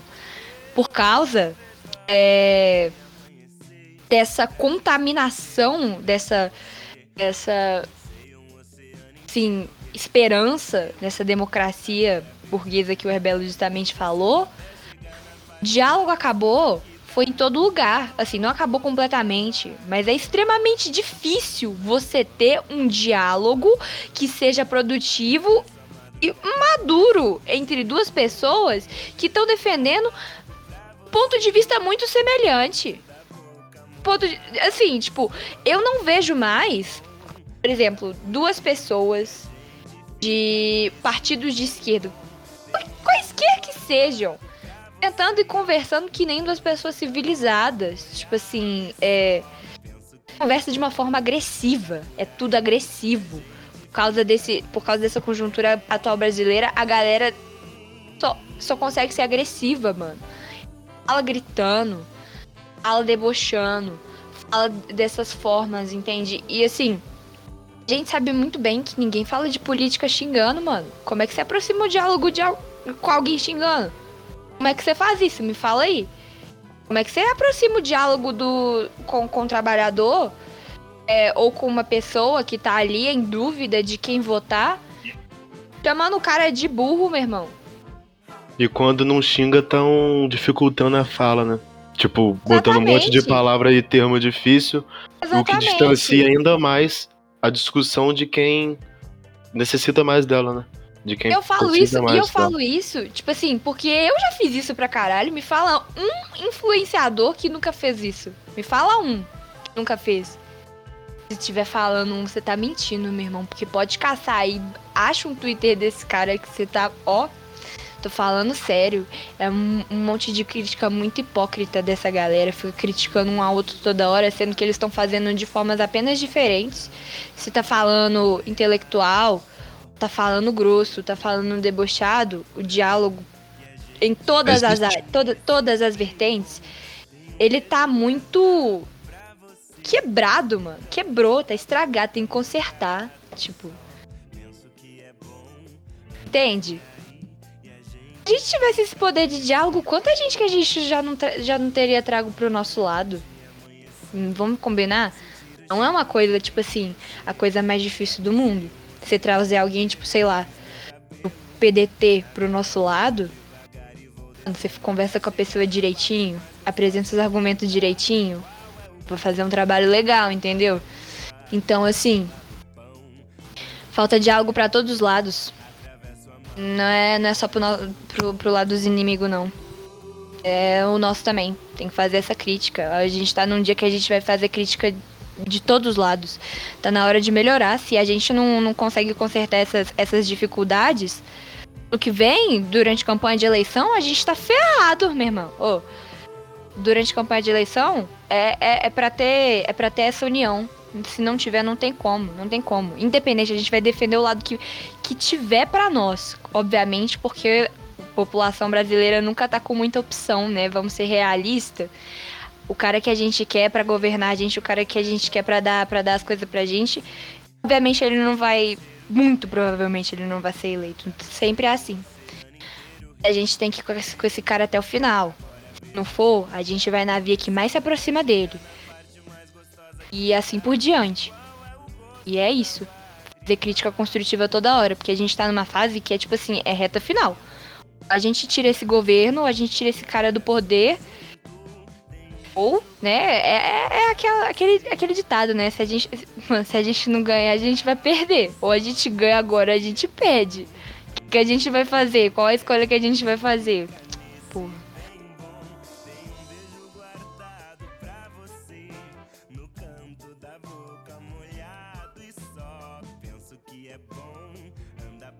Vo- voz não tá saindo, Teus. Eu acho. Ah, não tô ouvindo aqui também não. Ah, tem que dar um jeito, mano. Para dar um jeito, final de ano, dezembro chegando e com ele o velho do saco vermelho. Contribua com a gente na campanha do Apoia-se, é importante. Pode ser com 50 centavos, um real. Pode, é com um real que começa, né? Enfim. E, pô, com- qualquer ajuda é bem-vinda, não tem jeito. É necessário, né? A gente, pô, É pra virar o ano bem aí, rapaziada. papo reto pra poder comprar um peru de Natal, um microfone pro Matheus. Se você quiser doar um pouco mais, o João Rebela vai tatuar a tua nádega esquerda com carvão vegetal, certo? Enfim, tem vários outros prêmios aí com 50 conto, 50 barões, eu acho, um curso sobre a América Latina.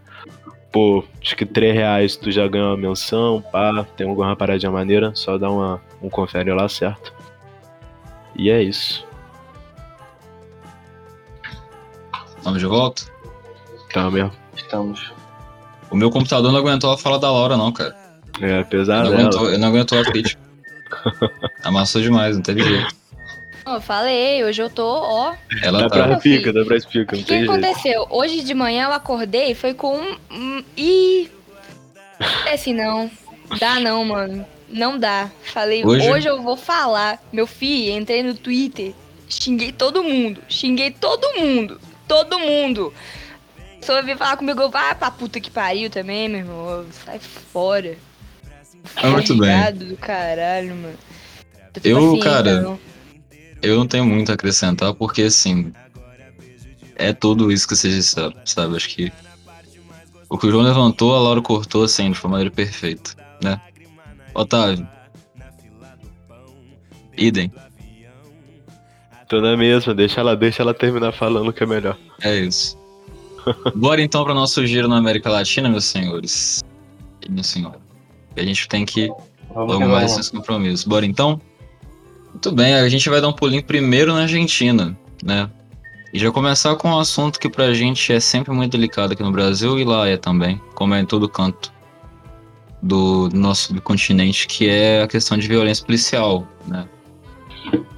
Já, já vão completar um mês, né? Já tem um tempo já, eu queria ter, ter debatido isso antes, mas infelizmente, por uma questão realmente de, de calendário, é, não deu tempo, né, da gente debater.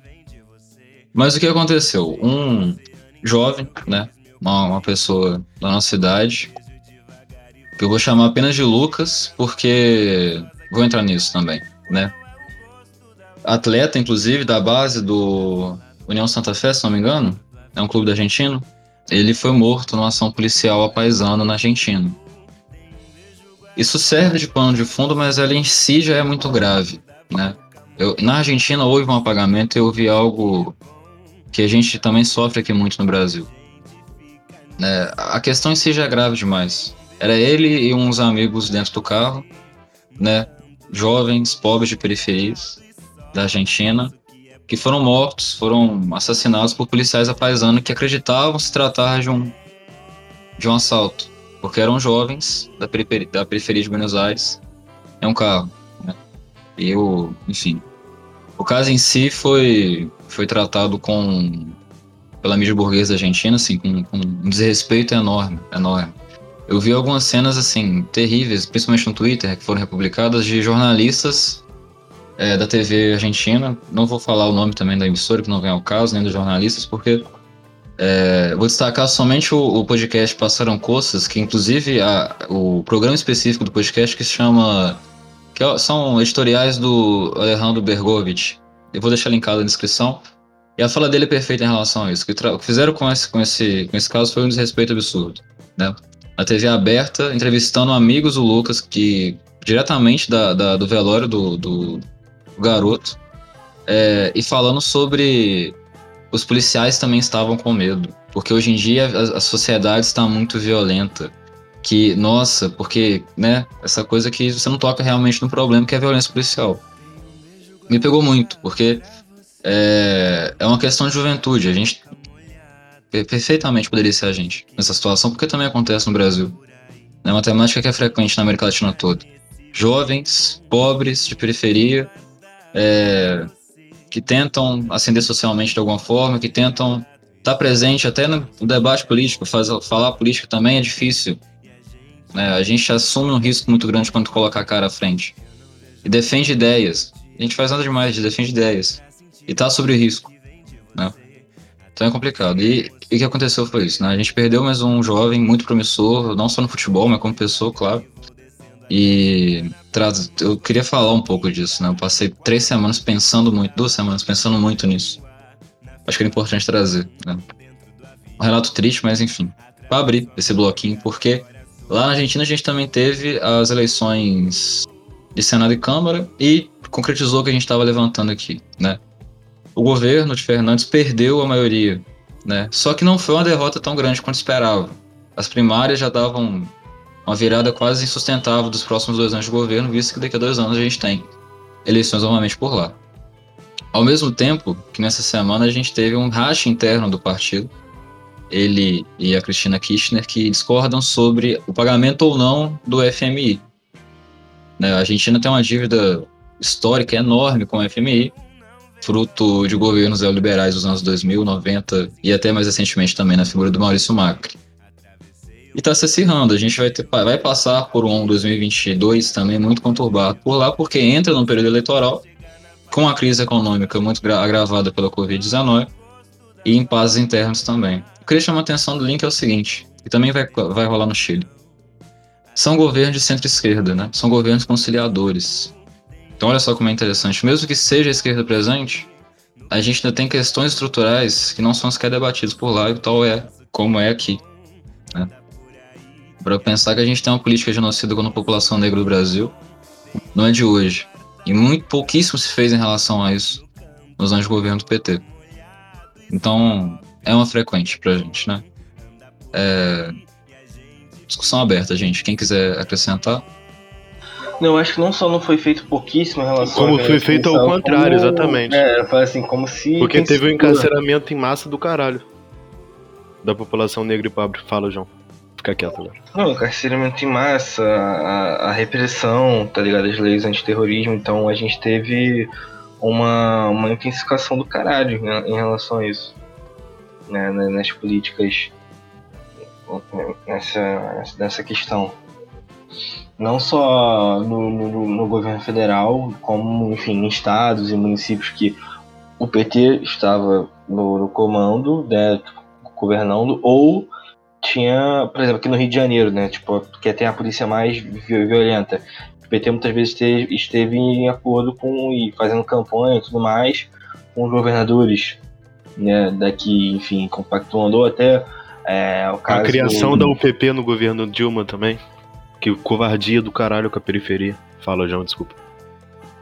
Não, tranquilo, tá, tá só acrescentando, queria. É, mas a questão de.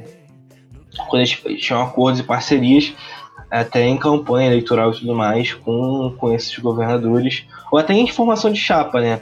Ali, você quando você teve em 2002 a, o, o garotinho e tipo, tinha como vice a.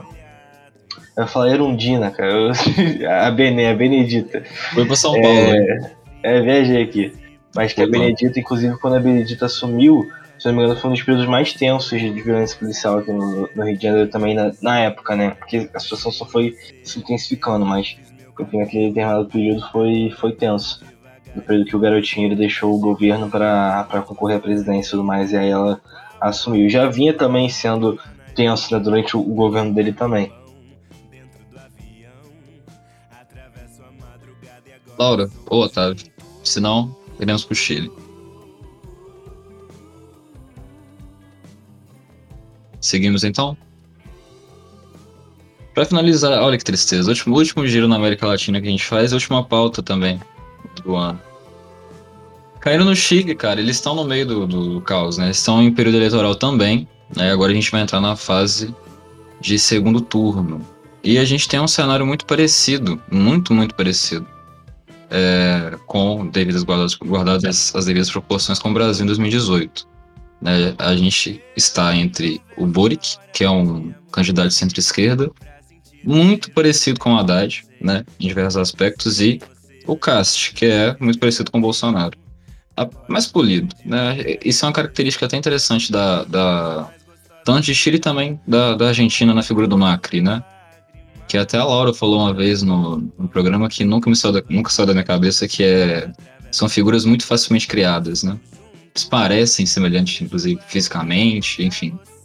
É, aquele padrão ultraconservador de direita, ultra neoliberal, branco, velho, retrógrado. E agora a gente vai entrar né, no, no segundo momento das eleições, que tendia a barbárie no início, é, na Barbárie, no caso, uma eleição do, do Cash. Ele ganhou o primeiro turno, né? Foram ambos pro segundo. Contudo, aparentemente está, está acontecendo uma virada. Né? O Boric ele está tendo um apoio massivo do, do também da burguesia chilena um pouco mais esclarecida. Teve até uma foto do Pedro Pascoal, se não me engano agora, né? O, o, o autor de Mandalorian, o, o ator. É, com a fotinha, com a camisa, aquela coisa toda. E tem se usado muito a retórica anti-bolsonarista, inclusive. Se aproximar o caixa do, do Bolsonaro. Não por acaso, o contrário também está acontecendo. O Caixa está usando de uma campanha de fake news enorme, enorme. Eu já eu li alguns assim terríveis, falando que o Boric ia prender todos os católicos do Chile se ele fosse eleito. Coisa assim, na madeira de piroca naquele nível. E agora a gente tem é, é, esse cenário. Né? Nas próximas duas semanas vai ocorrer a eleição. E teve um questionamento que foi levantado que eu queria até entrar um pouco mais aqui e trazer para vocês, que é o seguinte. Se perguntaram por que isso estava acontecendo. O Chile que passou de 2019 para cá por um processo de até de radi- radicalização da sua esquerda, um processo de concentração total do sistema econômico do país, que é o, o berço do liberalismo né, no mundo, e também vai ser a cova, é, que fadou milhões de pessoas à morte, desde os seus idosos que não tinham direito à aposentadoria, as pessoas que não tinham direito à saúde básica, as pessoas que não tinham direito à educação superior gratuita de qualidade. Não por acaso estão também reescrevendo a sua Constituição, não por acaso também o Pinheira, que não está tão longe assim do Boric enquanto ideias e figura e persona, também é, vai passar por um processo de impeachment, mais simbólico do que realmente é, político, agora visto que ele vai dar lugar ao novo presidente no ano que vem. Por que, que isso aconteceu, né? E a resposta às vezes é um pouco clara. Para o leitor médio, quando você tem alguém que te diz, independente do ideal, independente da ideologia, eu acredito, alguém te dá uma, uma solução imediata, que soluções imediatas nunca são verdadeiras, né? como é o caso do Cast, toda aquela retórica que muito se aproxima do bolsonarismo de fato. O eleitor médio ele vai na, na, na que te dá o, o problema agora, né? A pessoa tá com fome, ela não tem tempo para pensar. E que foi muito preocupante, inclusive, porque o Boric ele sai da, da- do primeiro turno já falando sobre o valor da democracia, todo aquele papo, né? Que às vezes é muito leve, você não debate realmente o problema. Contudo, o jogo parece estar virando, né? Em diversos editoriais essa semana no Chile, em pesquisas também, em diversas outras é, conglomerados de mídia e, e também centros de pesquisa, dá um em torno de 53, 47, 52, 48 aproximadamente, né? Isso quem votar em branco também a margem de erro. Então a gente aparentemente vai ter um governo de centro-esquerda no Chile no próximo ciclo eleitoral de quatro anos, que também é uma figura que a gente tem que debater bastante. Ano que vem tá aí para isso, né? É, porque ela também tem seus problemas, tal qual é o Castilho lá no Peru, certo? Mais uma vez, questão aberta para você, gente. Quem quiser acrescentar.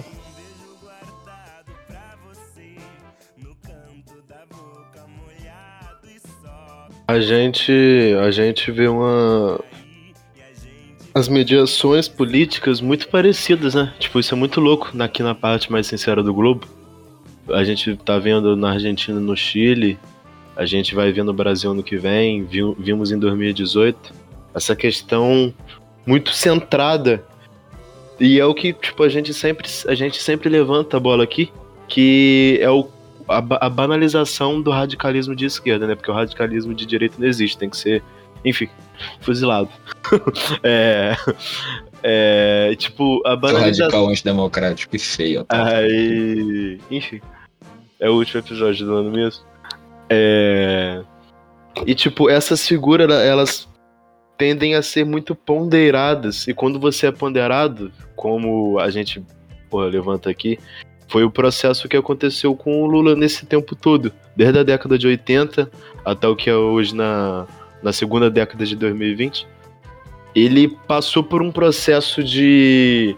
Tipo, né, no, no aspecto político, ele veio de cá, né? Não muito de cá, mas tipo, de quase de cá, para tipo, bem no centro, sabe? Ele, o relógio nem tá pendulando mais pra cá, ele tá parado pra cá e ventando pro lado de um cara que negava, porra, quem tinha é, marmita pra criança, tá ligado? Como um vice. Então, tipo, a gente vê esse cenário se repetir e se repetindo muito em toda a América Latina, sabe?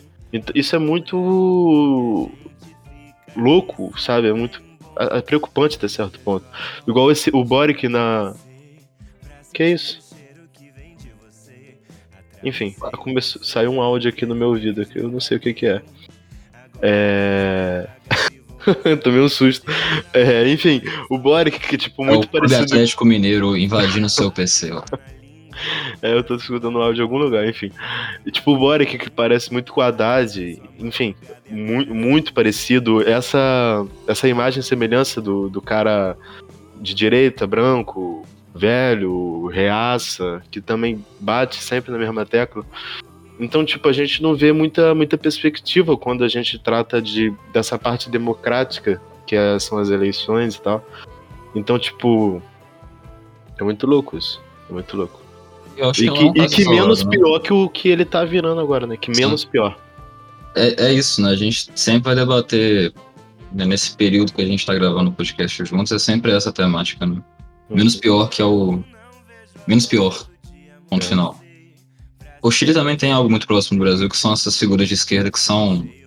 é, às vezes esquecidas ou escanteadas mesmo, né? A gente falou muito bem aqui no início do ano sobre a, a prefeita de Santiago, a capital do país é liderada por uma mulher comunista, então existe perspectiva, né? Eu acho até outras figuras também, tipo o Evo Morales, o Evo Morales sucedeu, de certa forma. Claro que a Bolívia também tem lá sua, seu quadro nacional é, específico mais e totalmente diferente do Brasil. E é assim, é, pro, pro jovem, igual a Laura falou, qualquer. É, qualquer suspiro vira um, tipo, vira resfriado, tá ligado? Qualquer É. ventania vira resfriado. Tipo, a gente, pô, teve a eleição da, da, da moça Mapuche, né?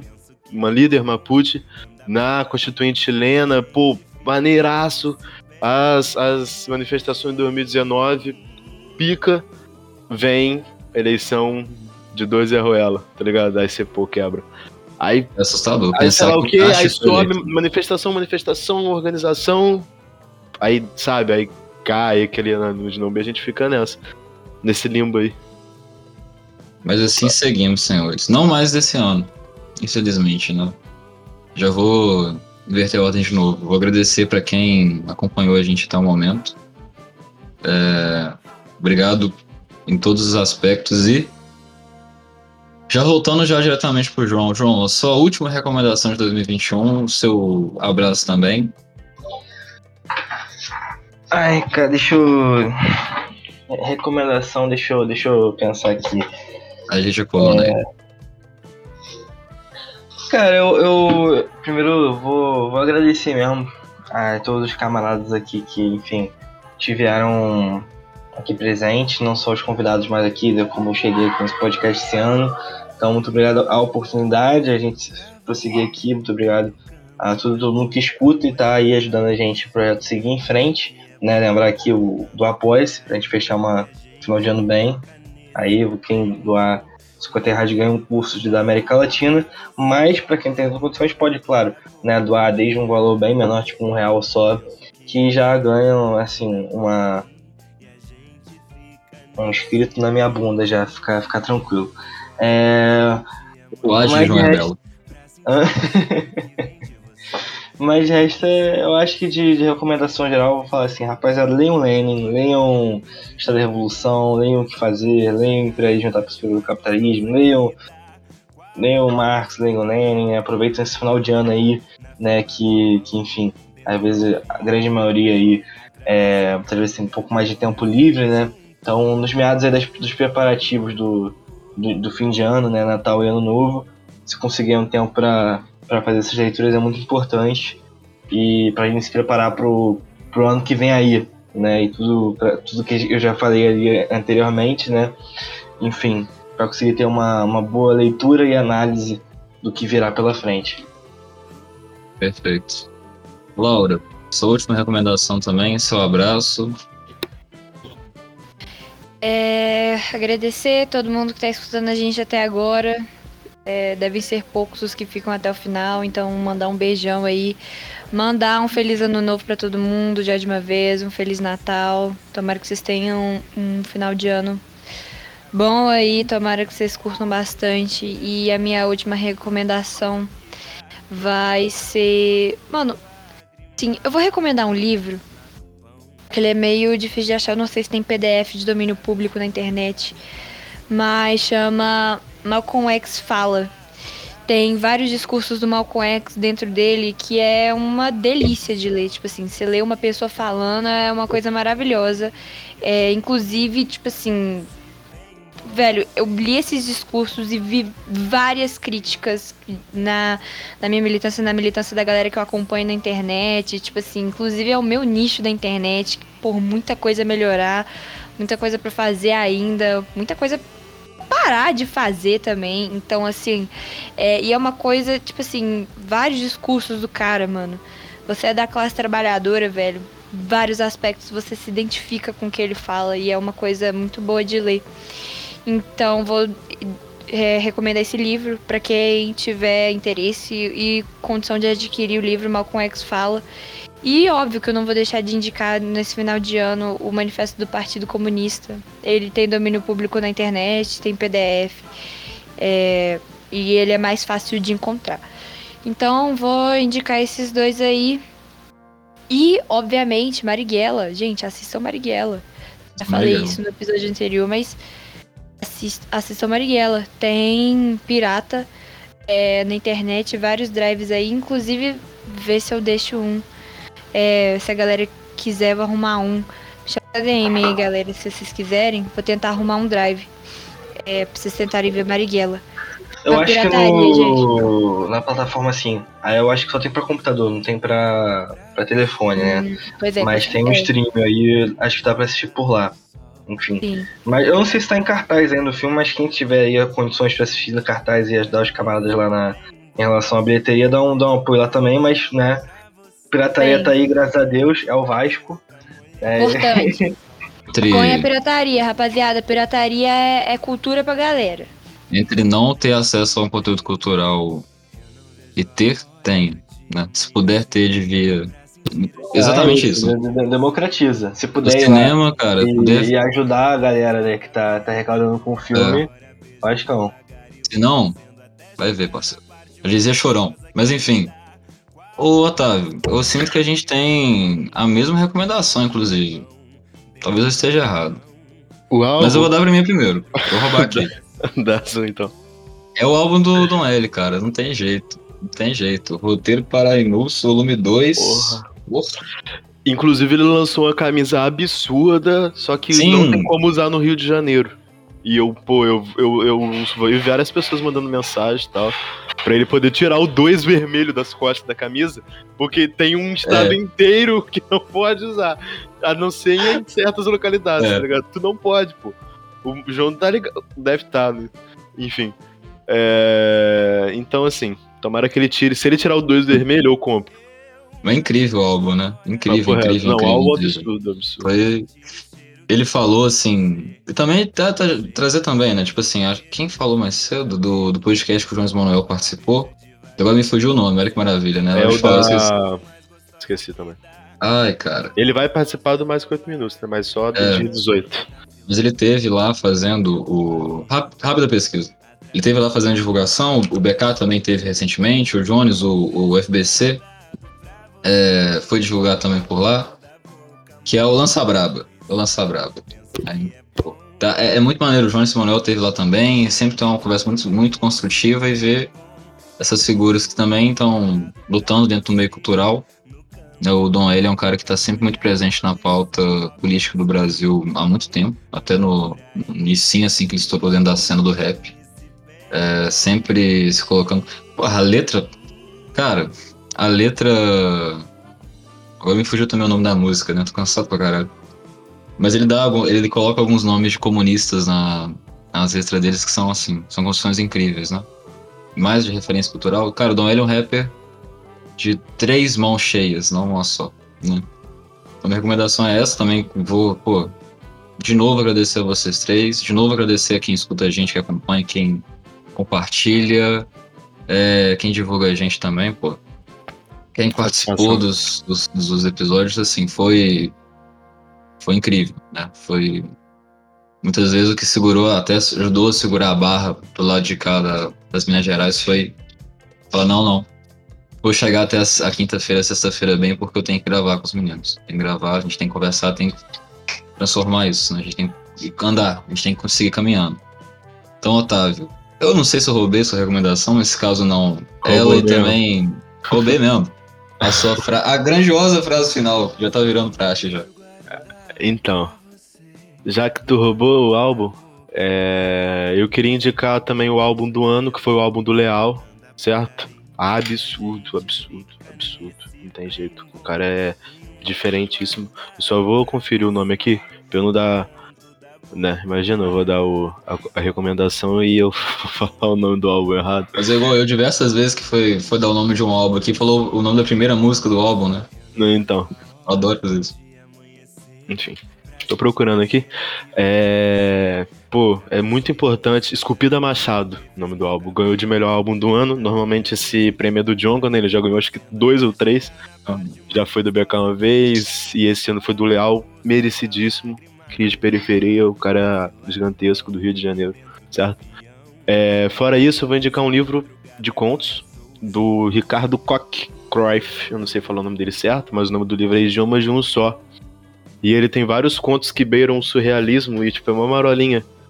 Muita parada pra se pensar, contos sobre os, o os povos Yanomami, contos em um conto em inglês, meio em português, lá meio muito louco. E assim, é uma literatura muito gostosa pra esse final de ano. Então, se o velho do saco vermelho, porventura, brotar na tua casa, pode pedir, certo? Pode pedir Idiomas de um Só, que é um livro. Foi o melhor livro que eu li no ano. E é o melhor livro que eu li, tipo, até hoje, assim, de bobeira. Tirando o tal do Manifesto e, e alguns outros, assim. Esse que é um pouco mais leve, mas denso e tenso e, e, e pica. é, tipo, acho que é o mais, mais, mais melhor de bom que eu li até hoje, certo? Então eu queria agradecer a vocês, foi tipo, é, um- é uma honra estar aqui participando, eu acho pô, precioso demais. Muita gente, e tipo, nem sou muito ligado assim, Instagram e tal. Tipo, de vez em quando um ou outro me manda mensagem falando que tá escutando, que escutou, que gostou muito da discussão, que edificou o cara, edificar, né? As palavras que 2021 traz pra gente. É putaria, pô. Enfim. É. E é isso, cara. Agradecer a vocês. Foi um ano muito importante. Que ano que vem seja, seja melhor ainda. E vamos lutar, lutar e trabalhar pra isso. Espero que um dia a gente consiga gravar um podcast presencial, né? Imagina. Eu tava pensando, eu e o Matheus vamos estar junto em Viçosa. Tomara que vocês vão pra lá também, que a gente vai fazer o preço da Rio baixar e a gente vai tomar muita cachaça na Rita ainda, certo? Bem. Então a você- gente segue. A gente segue vivendo de teimoso, né? Seguimos vivendo de teimoso. É, quase sempre amarelo, quase sempre devagar. Até o dia que não mais. Cuidado firmes YouTube hoje e sempre. E até ano que vem. Até ano que vem.